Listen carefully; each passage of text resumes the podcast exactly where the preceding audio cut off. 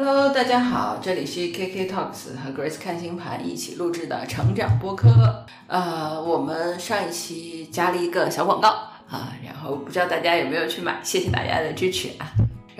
这一期呢，我们要聊一聊水象星座，因为在我们做了这么多期播客以后，我们觉得就是受到情绪影响和这个世界互动起来。很容易 emo 的星座就真的是水象的特质特别强，然后这个世界资讯又非常发达，水象容易共情，也非常不友好。好像啊，你看我和 Grace 聊过，我们俩聊到什么呢？聊到就是他说，哎，K K 你是个双子座对不对？你跟我说说双子座有什么优点？大家都知道我们俩聊过什么月摩羯月双子之类的啊，这个双子被人家 看不上。然后我就跟 Grace 说，我说你有没有发现一个问题？就是来找你的咨询的没有双子座，然后 Grace 就想了一下，好像还真的不太有，就是他可能有双子能量，但基本不是什么太阳双子。这说明什么呢？这说明双子和这个世界相处的非常好，这是个优点。你觉得呢？嗯，双子不容易 emo 吧？哦，对，双子真的不容易 emo，所以我们就尤其的我们回到我，我双子能量还蛮强的，我觉得。所以我们就回到今天的主题，就是，哎呀，就是我觉得来找你的肯定水象的是很多的吧？嗯，对，其实也有双子座的，也有吧？嗯，就是很少呗。对他们不是因为 emo 来找我的，他们是因为想，比如说，呃，对于自己的未来人生啊，做个规划。啊，对，这个本身这个想法就很风向嘛，对不对？对，然后有的人是，比如说想去做生意啊，想看看适合哪行啊，财运怎么样啊，啊，他是带着那种好奇，然后又带着某些就是很想去规划自己未来的人生啊，是是这样的一个状态。对对对。但是水象的朋友找我来，基本上都和这个情感的困扰，或者是呃被情绪困扰，呃，在生活中陷入了一些困境，都是和这个有关的。是的，是的，因为。嗯，嗯之前我们其实聊过 内耗啊什么的，水象都是重灾区。其实，嗯，怎么说？其实并不是因为水象不好，反过头来说，其实水象是特别，我们说了高敏感人群啊，然后非常的有同理心啊，然后有艺术天分。但是，就这种高敏感，就是在今天这个时代，可能特别容易被触发，所以他就会很容易。激发出各种各样的情绪吧，这个情绪非常强大，以至于很难消化。我觉得我是这么来理解。嗯，是这样的，水象其实是很适合去做和艺术啊、灵性啊、疗愈呀、治疗啊、护佑啊，就是这样的一些工作。嗯嗯，或者说他的人生中，如果是能够岁月静好的啊，去做个诗人啊，去做个艺术家呀，哎，这种就蛮好的。但是现在的这个社会呢，它比较的。多元，而且就是对水象的人来说，可能这个环境不是很友好，因为他需要每个人都去承担自己，而且要披荆斩棘，嗯，要成为一个战士，嗯啊，那你看这样的话，对于水象的朋友来说就不是那么友好了。是的，是的，就是我觉得其实就星座特质来说，我觉得其实是有分工的，有的人就擅长披荆斩棘。我们假设我们是一个部落的话啊，就比如火象的小朋友就很适合出去。战斗一下，什么双子嘛，就大家讲讲故事，对不对？水象的呢，就给大家一些照料啊之类的。其实大概是一个合作的关系。但是今天这个时代里面，要求每个人都是战士，那其实对水象来说，可能就有点为难。对，还要六边形战士啊！对对对，这个这个世界是要求有点有点太高了，真的。对，其实水象的人，如果他能够去发展自己的这种艺术的天分啊。或者说他的这种敏感性的这种特质，他可以在那些适合水象的领域做得很好。嗯，但是现在这个社会呢，他就要求大家你得均衡的发展。嗯，就你的短板也得强。嗯，但是对于水象来说，我觉得他的短板是很明显的，不够 短板真的很短，以至于水桶里的水都从这儿漏出去了。对，所以水象的人应该找 partner，嗯，就是你比如说找好朋友啊，或者是伴侣啊，啊这样的，他能够就是抵挡那一面，就是两个人组合在一起是一个六边形战士也行，嗯，就如果你让水象的人自己去做六边形战士，这就太太困难了。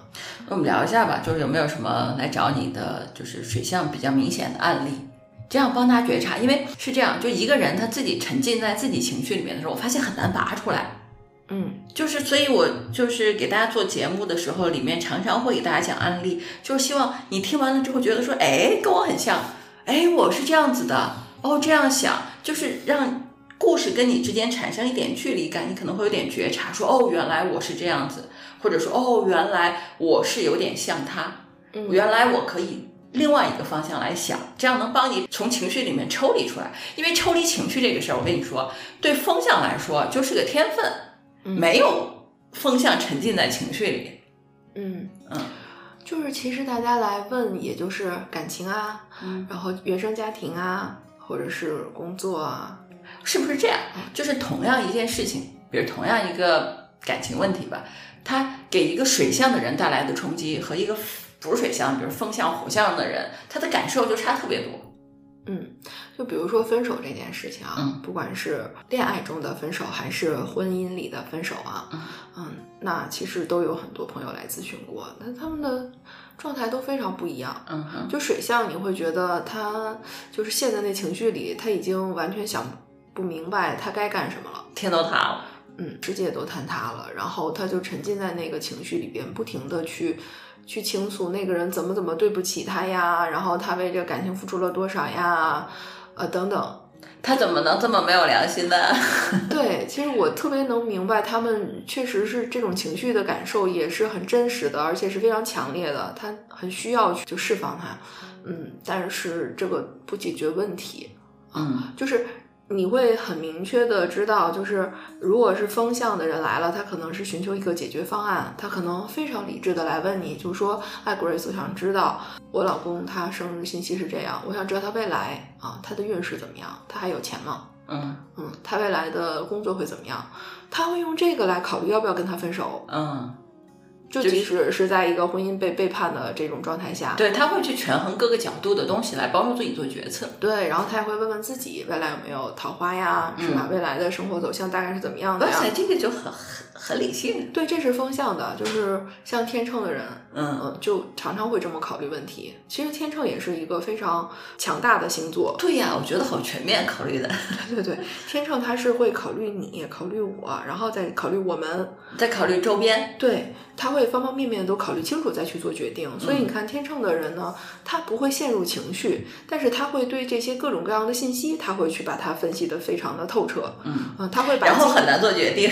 对 对对，他有的时候很难做决定，所以他要方方面面都听一听。有的时候，哎，从命理的这个角度呢，他看一下啊，知道大概这个人未来他要走下坡路了，那我就别跟他耗着了啊，离啊，嗯就是这种，嗯他也不纠结。虽然他也会有那种啊，觉得被这个人辜负了，比如说啊十几二十年的感情，对吧？对方出轨，然后又伤害他，他也会很愤怒。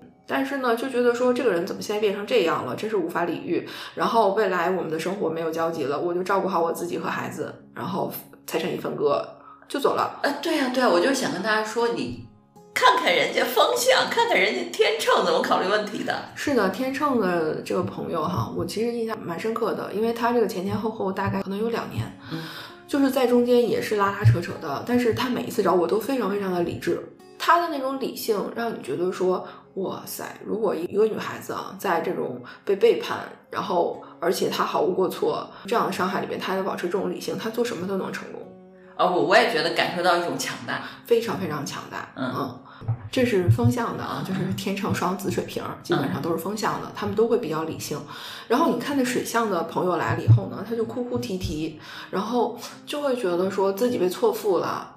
呃，然后对方怎么怎么样，怎么怎么渣，他给你描述了很多，都是对方对不起他，就让你觉得说，哎呀，他真是好可怜啊，他怎么遇到这么渣的一个人啊？但你再看他的星盘哈，你就会发现他是个吸渣体质，就是这种渣人就一定会找他的，然后他就一定是就是逃不脱的，嗯就这种感觉，因为你知道水象啊，双鱼啊、巨蟹啊、天蝎，这个天蝎可能稍微好一点儿，但是双鱼和巨蟹是重灾区啊，就是又想温暖别人，又想帮助别人，然后又和别人没有边界，哎，又牺牲自己。您想想，就是这不就是感情中最容易受伤的类型嘛？对对对不对对，嗯，所以呢，就是你你就看着他的星盘，你就知道，哎呀，听他说吧，啊，他说说他可能就好了，但是说了半天呢，他也说不到点儿上，就是你到底要怎么样？你是要不知道他的问题在于这个，我觉得我是。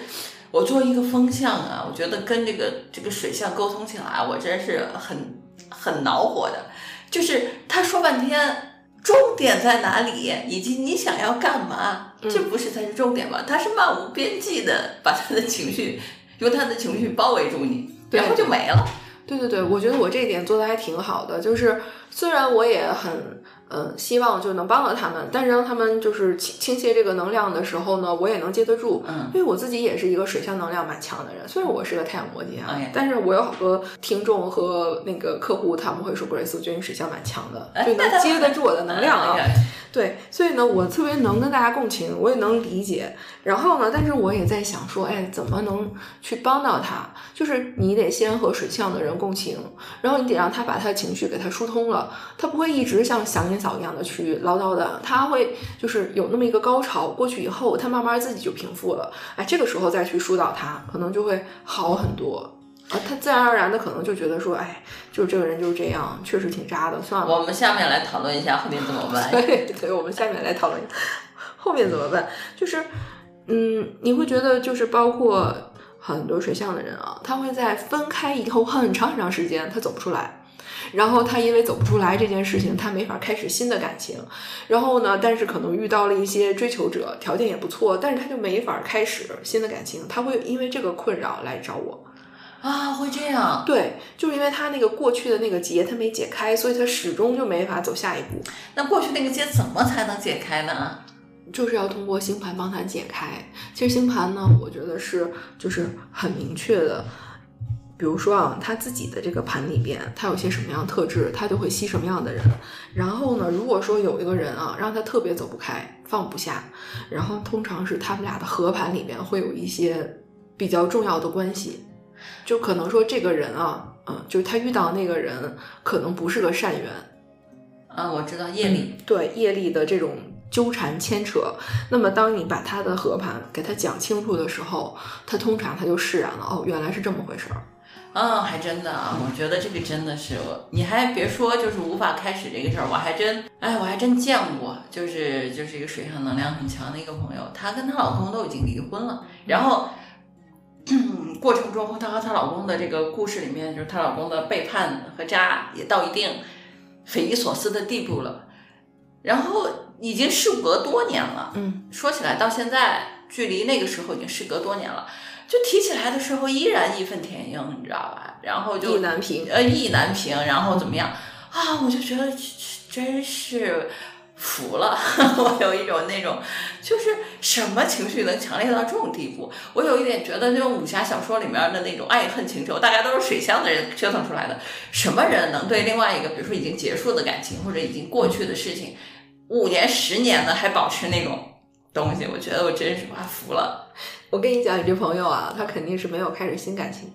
就像你说被卡在那里就没法开始新感情。对我跟你讲，所有水象能量的强的人啊，他要想去度过他那个坎儿，他其实呢不是说先度过了，然后再去开始新感情，而是赶紧去开始一个新感情，慢慢的去过了。嗯，那我我们说一下给水象就情感困扰的，或者是比如说在过去感情里出不来的小朋友的建议是。就是如果你觉得这个人不太对劲，你跟他在一起你不开心，你没有变成更好的你自己，那么就是这个人不行，不是你不行，是这个人不行，换人，赶紧换，千万别拖着。嗯，水象的这个拖拖拉拉呀，我也是没谁了。就是他会跟一个人纠缠好多年，然后呢，尤其是女孩子把自己的年纪给拖到那个就是不上不下的时候，她的那个心态也不上不下。就是一个积累感情，这个人你跟他分手吧，那么多年的沉默成本是吧？放在那儿舍不得，你不跟他分手吧，未来还有几十年痛苦的生活又不愿意。可是呢，自己在这个年纪，就是好像也没有更好的选项，但其实是有的。嗯嗯嗯，就哪怕你现在二十八九、三十岁了，你都有更好的选择，就是千万别耽误自己。嗯，千万别拖着。对的，对的，对的，是的，是的。就是小朋友是有这种，我们聊过嘛，什么恐婚的压力啊，然后女孩子在二十七八、三十岁左右是有很很大的这催婚呐，或者自己的这种压力。好在，嗯，现在我觉得社会的宽容程度也增加了。另外，像《消失的她》这种电影，我觉得也可以让催婚的爸妈都闭嘴了。嗯，所以女孩子就是自己想清楚，就是如果你跟一个人在一起，还不如你自己更好。你就最好想一想，你你干嘛要跟他在一起？真有女孩子是摁头让自己就是去找那个不适合自己的，我我还真是就是见过，就你明知道这个男的也不行，根本就配不上他，嗯或者是。你眼睁睁你嫁他，就肯定是就是生活肯定是不好的，摁头嫁，你知道吗？就是嗯，别人不摁，他自己摁，就会就说那我要结婚呢、我不结婚不行啊，我就就差不多这样子。那摁头价呀，这种也可以。就是我也有客户是这样的，他就是嗯，给自己有要求，我三十岁前我必须结婚，嗯在三十岁的最后一天结婚了，领证了。嗯，但是人家摁头价是高价呀，啊他找了一个条件特别好的呀，那那那就不算摁头了吧？算摁头呀，就因为他不想，他不喜欢，他只是为了完成自己的那个心愿。嗯其实那个人对他很好的，嗯，但是呢，嗯，他最后嗯，对他其实是就是想完成任务，嗯嗯，最后还是分了。啊，行，好吧，我们先把这个话题拉回来，就是继续说水象星座。嗯所以呢，水象星座的小朋友，就是我觉得就是要理解一下自己的这个特质，就是这种弥漫型的感情，然后收不回来，然后脑子就很容易。就是他在情绪里，他就什么事儿也干不了，这个问题就比较，这个问题我感受的特别强。嗯我年轻的时候啊，就是这个状态，嗯就比如说十几、二十几岁的时候，嗯差不多就是这样。虽然我也就做了很多的事情，因为我摩羯嘛，嗯还是想目标导向还是很强的，但是呢，也会受到很多水象能量的困扰，嗯就是迷迷糊糊的。有的时候就是觉得这个情绪来了，你情绪过不去，就什么都做不了。所以我对水象的人，我是比较能共情的，能够体会那种东西。嗯，但是随着你人啊不断的成熟，你经历的事情多了，然后呢，其实是应对生活的方法多了，对吧？你小看妙招儿 对，小妙招儿多了。呃，你是看过的人，看过的事儿也多了啊，你就能知道啊，这个事儿它大概后边是怎么样，你是怎么应对它，就就有办法了。嗯而你之前呢，特别是年轻的时候哈，就不了解这些事儿和人，然后看不明白，然后自己又陷在情绪里边。特别是水象的人呢，他常常就是有那种被害妄想，嗯他会觉得，当然他们也确实受伤害啊，但是呢，他通常还会有比较强的那种，就是自己是个受害者这样的一个妄想。他自己是受害者，所以他就和很多人共情，他觉得别人也是受害者，所以他老要去拯救别人。所以呢，就常常会陷在那种烂人烂事里边，嗯就是有一些多管别人的闲事，然后把自己给搭进去，这种感觉。然后如果说水象的强的朋友需要做点什么呢？就是你最好找找风象，嗯、或者是土象的朋友。呃，我这一点就是我跟 Grace，我特别同意 Grace 的观点啊，是这样子，我真见过就两个双鱼在一块儿，就是两个双鱼在一块儿，互相 就是就我在就我我们仨你知道吗？他们俩是双鱼。我在旁边就感受到一种弥漫的、没有边际的，他们俩互相讨论彼此的生活以及情绪，以及过往的那些伤害的事情，就弥漫在一块儿，你知道吗？我在旁边就目瞪口呆，我就 真的是大很型车祸现场，对我有种很难形容的感觉，就是他俩都还是很精英的女性，你知道吗？就是跟他俩单独相处的时候呢，我也没有觉得他们俩这么弥漫，但是当他们俩撞一块儿的时候，我就有点 有点受不了，所以。我猜啊，我猜他们俩在一块儿，他俩肯定特别舒服，因为他俩老在一块儿玩儿，是吗？我是因为有事儿跟他俩碰一块儿，他俩老在一块儿玩儿，我觉得啊，就是他们俩弥漫能量越来越强，所以我就希望就是就是你，如果你这种水象特质特别强，自己感受到自己这种 emo 的气质的时候，我我建议你最好就找你火象或者风象的朋友待一待，你知道吗？你就会发现，你说半天感情，人家就会问你，然后呢？啊，得了呗，啊，过去了。就这种，当然我知道你肯定特别不过瘾嘛，因为你觉得他没法跟你共情，对吧？你会觉得我如果是找火象的在一起就打起来了，可千万别找火象的。那就风象吧。反正我的意思是你看完风象的反应，你就会觉得自己有点矫情。我觉得，刚才咱们讲的是那个风象的，在离婚分手的时候啊，嗯他就非常理性。嗯其实很多风象的人都这样。然后呢，还有那个火象的，他们呢不能说是理性吧，他们就是快刀斩乱麻，他们可能就是一个月就把这事儿办了，甚至连家长都不通知，自己就给办了。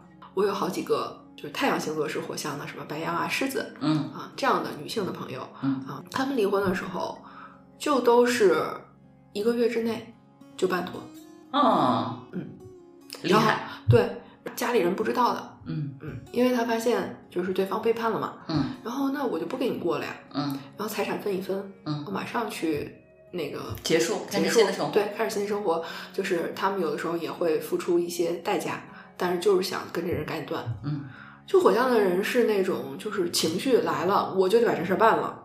他没有那么多沉浸在这个情绪里。对，他就觉得说这个事情让我不爽了，我就得把这个解决了，然后跟这个人切割，我再也不见他了。嗯嗯，然后我就该过我的，过我自己的，开始我后边的人生。后来他们也又去马上又去找新的爱人啊，又结婚啊，生孩子，什么都不耽误。对的。那那个土象的人会是什么样子呢？好像这一期还没有提到土象的人面对这种情况。土象的人是比较拖拉的，哦，土象也拖拉。嗯，土象是比较拖拉的，但是他那个拖拉不是陷在情绪里边，嗯他是考虑很多物质现实的东西，嗯嗯，比如说共有的关系啊，啊、共有的事业呀、嗯啊，孩子啊，嗯家庭啊，怎么跟父母交代呀、嗯房产啊，嗯财产怎么分割呀？这个角度。嗯，他是从这个角度，然后他也会去考虑很多现实的问题，比如说呃分开了以后是不是不如在一起更好？啊，这可能是土象决策很重要的一个点。对，就是说感情没有了，他们还可以在一起生活。其实，所以土象的人不一定会分，嗯不一定会真的分，他可能在情感上做一个切割，嗯、但是呢，他们还生活在一起。嗯，总之，我觉得当我们把就这几个类型分一下的时候，还其实还挺有特点的，还真的就差不多，好像就是每一种类型的人会倾向于一种解决方案。嗯但是这些方案里面，大家有没有听到，就是水象的，就是最麻烦一点儿的？水象它是陷在情感里边，嗯他就是在他的这种伴侣啊、婚姻的选择里边啊，他的情感的因素是最最多的，最多的，对。对他的情感浓度是最高的，所以他受伤害的伤害值也最高。对，就是说两个人在一起，如果你没有那么多的情感呢，你可能也没那么多的快乐和包容，也没但是没那么多痛苦，对，对吧？大家其实就是各取所需，然后共同合作。对，呃如果你抱着这么一个观念的话，其实这个关系可能还容易维持啊。啊，还有一点是，就是水象的这种就是情感的浓度，就他会要求对方也倾注这样，所以他很容易感觉到会孤被辜负。我觉得，因为对方很难回报给他跟他同样那样倾注的感情吧，所以他可能很容易觉得对方对不起自己。尤其呢，就是这个水象星座的人啊，是女孩子的时候，她就更难，因为女生本身她就是一个情感比较丰富的，然后男生呢，他不太那么看重情感，他可能更多的是现实层面的考虑，和一个人在一起，比如在一起开心啊，在一起可能有一些嗯对自己有好处啊啊是是这么一个选择，所以他反而情感上面呢。他没有倾注那么多，但如果一个女孩儿她是一个情感型的人，比如说她的星盘里边什么日月生啊、南焦点啊，或者说她夫妻宫啊什么之类的，落在这种双鱼巨蟹天蝎上，她对于情感的要求就特别多，尤其是对于她的那个伴侣的那种情感的诉求就特别的高。这种人他适合找什么呢？就是也找水象的，嗯比如说双鱼找巨蟹，双鱼找天蝎，巨蟹找天蝎，呃类似这种的，他们就水象内部互相解决。嗯，但是就会出现你刚才说的那种情况，就是两个水象的人在一起互相激发，就是外人就很难理解，就是这种感觉。但是他们自己呢，就是特别能共情。嗯嗯，所以就是把水象单拿出来说，是因为确实感觉到水象受到的困扰大一些。啊、我们抛开刚才一直在讨论的是感情，那其实水象的小朋友就水象能量强，其实对事业也是有影响。是非常有影响的，影响事业，影响财运。嗯就是如果水象的人搞不定自己的这种情绪的话，他就会陷在所有的事情里边都是止步不前的。比如说在事业上面，他有机会往上走的时候，去做一个 leader，那么他会被他自己的这个情绪困住，他会把和同事之间的关系也发展成情感关系，嗯这就很麻烦。就是他可能，比如说我们在呃职场里边，更多的是执行任务、解决问题，嗯哼但是呢，他们会把这些东西呢附上情感的一个纽带。就比如说，领导对我是不是看重的，领导对我好不好，领导对我的态度如何，都会影响他们的决策和执行。嗯这个就很麻烦。有的时候明明应该这么做，但是可能因为他情绪的干扰，他就没法去做。这个这个确实是啊，就是嗯还有的人呢，是因为比如说领导对他不错，那么他本来有更好的职位，他应该去争取；有更好的机会，他应该去选择，但是他不去，他就陷在这种情绪里了。可是那个东西是会变的，领导是会走的，嗯，领导对你的态度和看法也是会改变的。都会改变的。换了一个领导，他就完全受不了了。嗯，是的，就是在你的职场里边，该去晋升、该为自己去争取的时候，他们很容易受到情绪的干扰。这就是为什么我刚才建议水象的小朋友旁边最好找一个风象的人的原因。嗯，土象也可以，土象比较务实，就告诉你说这个东西可能这个职位对你更好，嗯啊，或者说你这么做就是对的，你就应该这么做，你不要受什么干扰，你先把这事儿做了。对的，你情绪可以跟他剥离一下。对的，对的，至少，所以今天聊这个，就是希望水象的小朋友去觉察一下这个东西。我们真的觉得水象在做事情啊、做判断啊，呃，和同事、朋友、上级各个关系上都非常容易受到就是情绪这个东西的影响。这些东西很飘忽，你让他把这个东西说清楚，还挺不容易。啊，说不清楚，就是一种感觉。就是水象的人有一个特点，就是他的直觉非常强。通常呢，他就是直觉就会知道有些事情可能是怎么样的，后边就验证了。就这种事情就反反复复的发生，所以呢，这个就会干扰他理性的发展，嗯，对的，就相当于是，呃，这条通路被强被化了，化了。对，嗯反复的正循环，你就会觉得他们常常是跟着自己的感觉走。呃，Grace 有一个视频里面，大家大概是说巨蟹吧，好像，然后下面全部是吐槽自己巨蟹老板的。我觉得巨蟹当老板可能就是这个问题，非常的就是跟着感觉走，而不是理性。巨蟹是一个水象的开创星座，他的那个情绪的能量是最强的，而且他是一个主动方，嗯，他是要去主动的关怀别人、关心别人，但是这种情感的释放，它是需要回馈的。可是大多数人啊，职场里边他是没有什么情感的反馈的。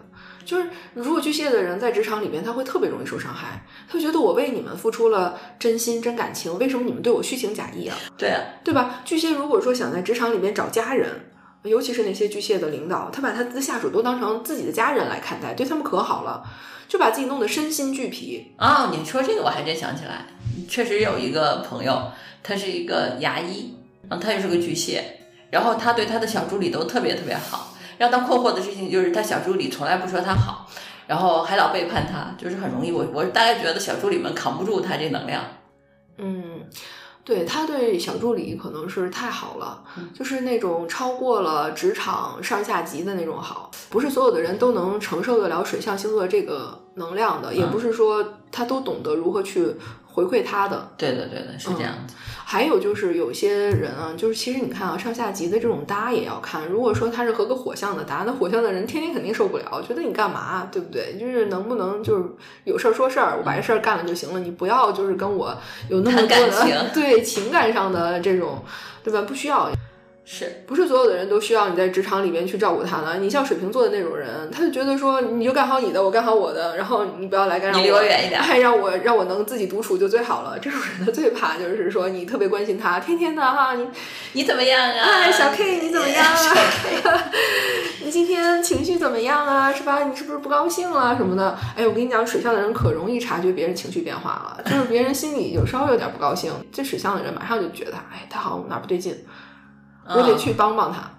就是人家都还没有求救呢，自己主动的就去帮助了哎呀，啊，那个人心里就可能就是很复杂、很无语，他 说这我都藏不住，我这领导也管得太宽了。对对对，差不多是这样。对吧？然后水象的人他容易和你在一起的时候，就是谈一些情感方面的事情。嗯，但是其实这是一个职场的大忌，因为情感是一个很私密的东西。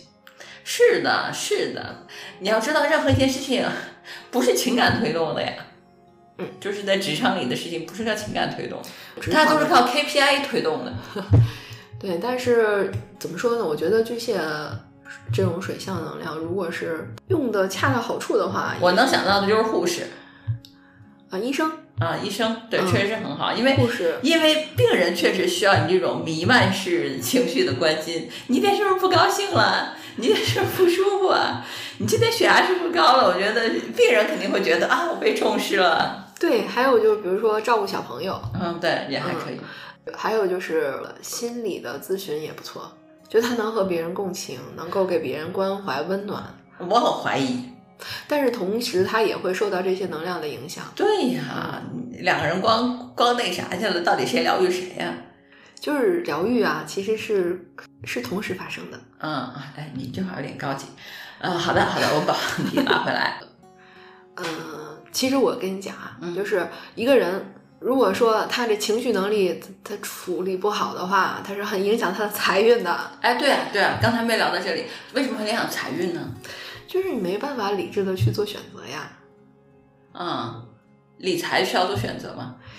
就它是需要分析的。你是觉得就是这么说吧，就是你觉得水上能量人别炒股，对不对？挑不着股票，有可能。嗯，真的他会就是因为自己的某种直觉选了某些股票。对对对，而不是经过去系统的学习和分析。因为就比如说，呃，像投资这种事情，它一定是一个分析型的，对方法论的。但是如果说一个呃情绪很受困扰的人，他就是没有办法很好的去做决策。我觉得是这样。是的，是的，是会这样子。嗯，然后比如说在面对一些呃财富的选择的上面啊，那如果是因为情绪困扰，可能就不想那么多，就算了，不要了，我情绪第一啊，会这样。嗯，哎呦，那我觉得还真是不太不太适合做理财啊。对呀、而且就是说，有的人啊，他可能就是因为在这个情绪里边，比如说，呃，有的人他特别给他提供情绪价值啊，然后跟他说你要买这个基金啊，你要怎么怎么样，他就特别开心啊，他觉得这个人好关心我呀，然后他就相信了，他就觉得这人是好人，他就很容易上当受骗。哦，这个问题可真是太大了。对呀、就是你当然可以去买这个啊，但是就是你要知道，就是真是因为他好吗？你是真的调查了，还是因为这个人让你感觉到很舒服，然后你去办了这件事情？哦，对，你说这个还真的会这样子。我有朋友投资，就完全是因为他觉得那个人挺 OK 的，其实完全陌生的行业，然后他就跑去投钱，啊、呃，最后要打官司把钱要回来。总之就是完全不理性的选项，对呀、所嗯，以它完全是情绪驱动的。对它会影响你的财富的。说这个，我再往前说一点儿，小朋友们，你还得观察一下你爸妈是不是水象的，哦天呐，也太容易被骗了。嗯，真的，你想想看，天天盯着老人家的不要太多，关心老人家的还少，一天到晚买一堆保健品的，我跟你说都是这种。嗯，还有小朋友也是，就是小小朋友现在不是也是消费主力军嘛，嗯对吧？那种水象小朋友，他就很愿意去为情绪买单啊，嗯，嗯，就刷刷刷钱给主播呀 什么的。哎呀天呐！嗯反正总之就是这种，就是怎么说，水象的小朋友，就是你要警惕一下财富这个事儿，就是他流走的可能性就很高呀。嗯或者说，因为不理性的选项。哎，说这个我想起来，就是水象的人是不是如果遇到呃分手啊之类的这种事情，很容易买包？对对对，花钱买开心，会是不是？，会嗯，会。我不会，我只反正对于我来说，风向嘛，对吧？我双子，我最我顶多就是买个苹果吧，买个苹果笔记本之类的这种科技产品，我最爱了。我有个好朋友，嗯她水象的，她跟她男朋友吵架的时候，她就去买珠宝。买珠宝，对，厉害了。嗯，她就是买珠宝，因为她喜欢这个。就是水象的人，他为了平复自己的这个情绪，他会去做一些消费的行动。哇塞，那消费主义最爱水象座了，对水象了是的，啊、所以啊，就是今天讲专门讲水象星座，是因为来找 Grace 的小朋友们，就是你看都是来找他，你看别人都是来解决问题，嗯，水象是真的困扰。对，水象是真的困扰，但是其实水象的问题啊，我觉得我给水象解决问题的时候，我还蛮有成就感的，因为其他星座的小朋友们是很好解决的，相对来说，就是你可以和他理智的沟通，对，而且有的是有的特别聪明的，我觉得那种特别棒，就是你一点到那儿，他瞬间就明白了。对，啊，说谢谢你，我我知道怎么办了。我觉得这种就好厉害的。对，他就真的一点就透。水象的呢，啊，就是这个这个周期就会有点漫长，但是呢，就是如果说他自己终于把那情绪释放完了，然后他开始想要明白的时候，你也是能点透他的。嗯然后他如果真的有改变的话，他的生活方方面面都在改变，这个是改变是巨大的。哦，对对对对，哎，这倒是，这倒是，对但是就是很难啊，就是很不容易。所以今天聊这个，就是希望就是水象的小朋友们觉察一下。我真的就大家想象一下，我跟那两位就是双鱼座的姐姐在一起的时候，我真是，我真是 有一种我是谁，我在哪儿，我在干嘛，就是这种感觉。就是当他们弥漫情绪的时候，我就会特别的不理解，就会说，那你怎么样就好了呀，或者说，那你怎么样就怎么样了，就他就很无语，他就很无语，觉得我完全没有办法，就是就是跟他一起去，比如说控诉，或者是向他的就是他表达的那个故事的人去倾泻情绪，完全没有。我明白你的感受，就有的时候啊，就像比如说，嗯，水象的朋友来说啊，我遇到一个渣男，他对我怎么怎么怎么样，然后你可能就在想说，那这个人是你选的呀，你离开他就好了呀，这不是很根本的吗？这就是理性和感性的差别。那我就会觉得说，那这个人真的是很过分啊，他真的是伤害了你啊，你选他也是没有办法的，因为你是一个这么好的女孩儿。你就特别容易就上当受骗啊，容易 就是你看见他的星盘，你就很同情他，你知道吗？就是说不是这个人也是那个人，因为你实在是太容易就是被这样的人给欺骗了。嗯嗯嗯嗯，是对吧？然后你就会跟他共情一段时间，然后也是觉得就是他很无助啊，然后他就是也没有办法呀，因为如果你了解，比如说啊原生家庭啊，也不是很幸福，对吧？然后。嗯，一直遇到的都是同样 style 的这种男友，然后他的盘里边呢又有一些比较严重的刑克之类的，他就是老是在这里拉扯，那这可能就是他的点。你知道，就是就是人啊，老在一个地方跌倒，他就是因为他不知道他为什么，他的那个他的那个点在哪儿，他不知道。一旦呢他明白了，他下次哎再遇到同样情况，他就有个小警铃，就说哎这是我的点。如果我再继续往下走，我可能就又像以前一样了。那我这现在我知道了，我要选一条不同的路，它有可能未来就不一样了啊。但是如果他不知道这个点，你不给他点透的话，他永远在这儿栽跟头，就是很多很多的事情都会栽在这个地儿上。嗯，是的，是的，是的。就水象的人比其他星座的人更难克服。一个他敏感，二一个呢，他不太容易分析清楚自己的状况。嗯，是的，是的。人在情绪的干扰下是很难做出理性的决定的。你看那个，就比如说，你看大家说什么直播带货有人货场啊，实际上。像什么传销、什么会销之类那些东西，不都是一样？你会发现那些人在会场内部就非常的狂热呀，买各种各样的东西。以前不有各种成功学大师去卖课？嗯，实际上他都是营造了那样的一个氛围。就是水象的人就有点像，他很容易处在各种各样的氛围里面，就是那个氛围可能是惊涛骇浪的，或者是情绪化的，或者是什么样子的，他就很容易就是做出非理性决策。嗯，所以我觉得这就是水象的人要去格外的觉察自己这点原因，这一点确实对风象来说就不是个困扰。我没有见过哪个风象，风象当然也会有感情的这种东西，但是我觉得都很快就过去了。嗯，不过像双鱼啊，像像巨蟹，就可能事过经年，提起来还耿耿于怀。嗯，没有，就水象的这种情感创伤是可以治愈的，就是在他遇到了对的人，遇到了好的感情，温暖的、包容的。呵护的这样的感情之后，他前面的伤慢慢就愈合了。嗯，他是不是也就会不再那么情绪化了？会好很多。嗯，所以水象的人一定要找好的伴侣。最主要的是他情绪稳定，他能够包容。嗯嗯，如果他能跟你共情，当然也很好。但是不能共情的话，能够稳定也很重要。嗯，是的，是的，是的。这两天有个客户，他是月亮在天蝎嘛，嗯，然后男朋友是月亮金牛。她就遇到这个男朋友以后，她的很多的状况就好了。而且她说，有的时候她工作特别累啊，或者说感觉特别疲劳的时候，在男朋友身边，哎，她就舒服了。嗯，就是这样的一种，嗯，能量场的这个东西。嗯，是的，是的，是，就是人和人之间确实有这种能量场这个东西。嗯，所以我觉得水象重的人还是应该找土象的。嗯，啊，找土象，土象是那种他既给你物质的支持。然后呢，他又比较现实，他能从就是现实的层面去给你一些建议或者是帮助，嗯，甚至他也可以就是动手帮你去解决一些问题。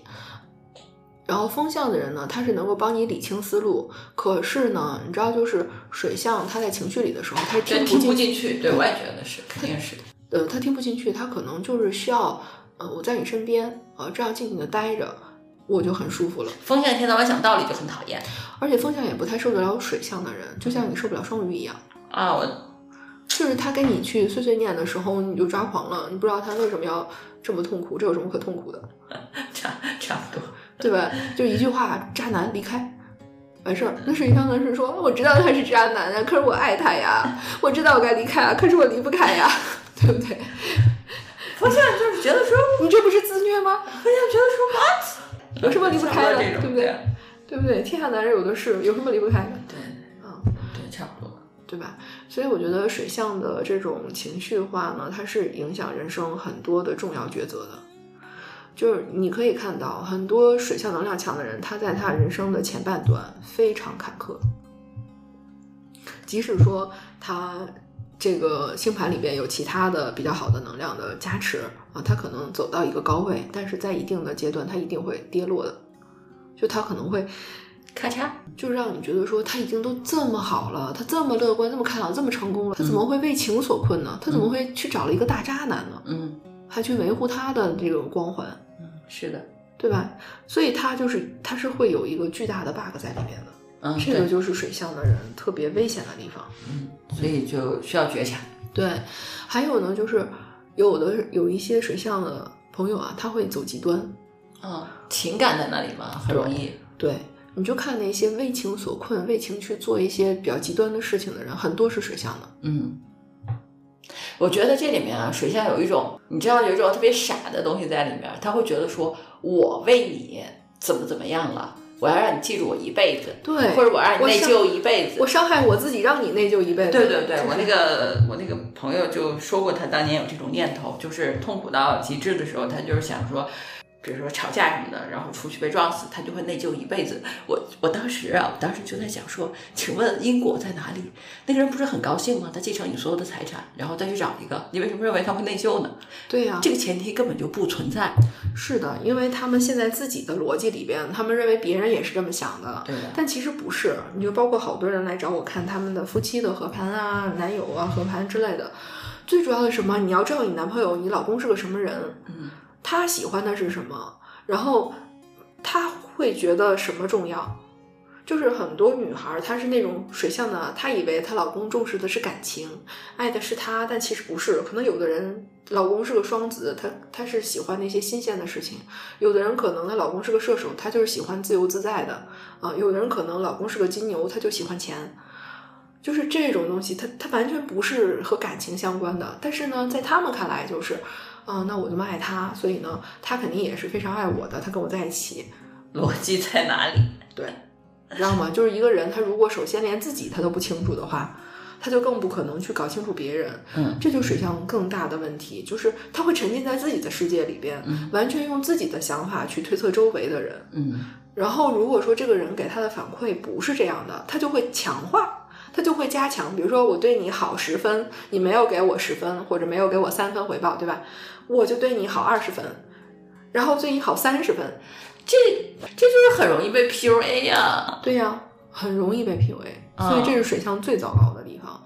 就你想想，如果他是这么一个性格的话，他在人生中他会遇到多少的困难？对呀、别人会倾向于对他不好，因为对他不好这件事情会带来更大的回报。对呀、就别人对你越不好，越不反馈，你越给他更多，对。那你这不就是告诉他说你你就不要好欺负吗？哎，你好欺负，你就这样对啊，对我，然后我就给你好处。对啊，所以就是这个模式一定要打破，这个模式一定要打破，真的就听起来就就就就火冒三丈。对，所以呢，风象的那些想法、那些理智的东西，对于水象呢是很有帮助的。就但是听不进去。啊，对，但是他在情绪中他听不进去。如果他情绪比较稳的时候，他们也能听进去。嗯这个就是我们做占星师嘛，去梳理他的情绪，然后在他比较 OK 的时候切入他那个重点，告诉他他关键点是什么。嗯就有的时候人就是因为一个观念，嗯，然后在那儿限制了自己好几十年。哎是啊，境随心转嘛。哎，是这么回事儿。嗯，就是这个意思。这就是为什么就是最终我们找答案都是要回到内心的原因。嗯，就是如果你没有得到你想要的，那一定是你要么想的不对，要么做的不对。对，其实我们在人世修行嘛，无非就是活自己，对吧？然后再找一个伴儿，然后两个人共同经营一个家庭，啊、然后就是和这个社会去相处，为社会做点贡献，然后得一些回报啊、去融入这个社会啊、呃基本上就是这样。但是呢，水象的人呢，他就是他是活在自己的情情绪里边的。就是如果说他一直不成长，或者说没有人去点破他这一点的话，呃，他对多的事情分析呢，他都是从情绪情感上面去分析的。啊，就这个人他对我不好，这些人他们都针对我，所以这个事情不行。但其实呢，不是，可能就是他的方法没对，或者他的工具不是特别好的工具。或者他曲解了他的同事。有的时候会这样的，嗯啊，可能别人对他没有也没有不好。没有不好嗯啊，别人可能对别人也是这样的，但他就觉得特别针对我，对，是这样的。就会过度的，就是放大那个情绪的负面的影响，嗯，是的，是的。太容易受伤了。所以我觉得还是就是最好吧，就水象的人，就是把这个情绪的能量呢，就是释放在别的地方。我觉得水象的人要换圈子，啊、嗯，一定要换那种就是理性比较强的强的圈子，嗯或者是你选择那种就是理性一些的爱好，嗯，比如比如读书啊、编程啊、运动啊 这种，就是就是有意识的调节一下自己。对，就是尽量不要让自己特别沉浸在那个情绪里，尤其是如果你又不是那种靠灵感来谋生的人。嗯嗯，你像很多人，那个谁是双鱼嘛？就是你喜欢看那个保罗·克艾略，嗯，他是狮子，他是狮子是吧？他的书好像比较双鱼，我觉得。嗯，他写了好多这种魔法的书、嗯，反正小说。我的意思是，就是作家有的时候沉浸在情绪里还可以理解嘛，但是如果，哎，就是我觉得就是这种能量，也欢迎大家留言吧。如果你是一个水象能量很强的人，你到底是怎么来调整你的情绪的？欢迎大家留言，好吧？我们互帮互助一下，是吧？因为我实在没有办法给大家什么好的建议。对我好多客户啊，他们就是如果水象能量强的人，他们时不时就会来找我 update。Grace 最近的天象是不是对我特别不好？我感觉到我好压抑。对对对，是天气不好，不是天象不好。对对对，然后其实我觉得水象还是挺美好的这么一个星座，只不过就是我们要学会驾驭自己的能量是需要时间的，就是你成长到一定的年龄啊，呃，如果有意识的去换圈子，然后去多培养自己的理性思维。然后这方面的工作和爱好可能都会帮助你去校正这个水象的负面的影响。然后补充一个吧，水象的人呢，他们特别容易吸负能量。啊、就是因为他容易和别人共情嘛，然后他又愿意去帮助别人，又愿意去融入和了解别人，所以呢，就会有好多人来找水象的人倾诉他们的那些烦心事儿。就是别人来跟你倾诉的时候呢，你开始是觉得啊，我帮助了他呀，我有那种成就感呀，对吧？我就是帮助别人，然后而且你可能觉得你和别人去建立了一个情感的连接，但其实不是。就是他开心的时候，他不找你，他有好事儿的时候，他不找你，他只有烦恼的时候，他才来找你。这个你就要特别注意了，因为你吸收的全都是负能量。嗯，就水象的人很容易去呃接收承接这个能量，但是他也会对你造成影响，因为你天天听到的都是一些糟心事儿，嗯，对的，就就那些负能量，它就向你聚集，就是因为你能接收，它就都给你。但是这其实是要屏蔽的。我记得我那个有一个巨蟹的朋友，他就是那种对别人都很好的。后来我给他指出这一点以后，他发现真的，他百分之九十的朋友都是这一类的，都是来压榨他的。我说你就不要回应他们。然后他开始很难做到这一点，但是呢，后来他就尝试去做了。和这些人断掉以后呢，他就觉得他清静了好多，他自己能量就好了很多。我对吧？顺着你这话题，我举一个反例啊。嗯这反例当然不是我身边的例子，是我你讲到这儿的时候我想起来的。是大家都知道美剧有一个电视剧叫《亿万富翁》，因为我没有追这部剧，大概看了前面几集吧。这个剧是讲的什么呢？就是实际上是一个大佬，一个带着投资公司啊、所有的人实际上是去呃进行投资、买卖股票啊之类的这些东西，每个人都有非常强的 KPI，所以一帮精英的压力都无限大。嗯，就是他们这个 team 里面呢有一个心理咨询师。就是帮他们去疏导情绪的，嗯，因为压力过大嘛，每个月都有这种极大极大的压力，在剧里面展现了一些他给这些人做心理辅导和咨询的那个东西。所以你刚才提到，就是说水象能量强的人，他在谁身边，他容易吸什么能量？对，这个女性当然也极其有钱，她是在他们这里面被雇的治疗师嘛。你想想看，你是给那个一天到晚婆婆妈妈的人咨询，还是给一帮亿万富翁咨询？你收到的报酬当然是不一样的了。所以他是在这里面去安抚这些人的能量的。所以呃，我就觉得说，那你水象的这种能量，可能你挑一个团队也很重要。反例反在哪儿？反在你刚才那个是要切断了连接，别人找找他来诉苦的，而他这些人呢，他可以用他的水象去疗愈这些烦躁的亿万富翁们，因此得到了很好的报酬。OK，啊，是的，但是这两个还是不太一样。我说的是，就是普通人他并没有这种心理咨询师的这种技能，嗯，然后但是他平时生活里边呢，他因为需要朋友，需要这种情感的这种连接，所以呢，他去吸引了一堆负能量的人，而他把这些人当成朋友，嗯，对的，这就会给他自己的生活带来很多的麻烦，而他不自知。嗯，咱俩的并不点不一样不一样。就是说，如果是嗯，我们刚才也说了，水象的人他适合去做这种什么心理啊、心灵之类的这种去关怀别人的工作。你的案例呢是说明了这一点，然后同时你也很好的指出了去为什么样的人去服务，对吧？让你的这个负能量接收更值钱一些，好像是这个意思。对吧？好，我就在想说，我们是普通人，尤其是年轻的时候，比如说啊，三十岁以下的。你就很需要朋友，很需要情感，但是你周围的人他们都是那种负面的，或者他们来找你的时候都是给你讲负面的事情。他有好的事情他不跟你讲，有好东西他不跟你分享，那么这就不是你的朋友。这些人他只是在消耗你，在消耗你。嗯，你自己有的时候不知不觉的，就是能量变得不好啦，或者自己的。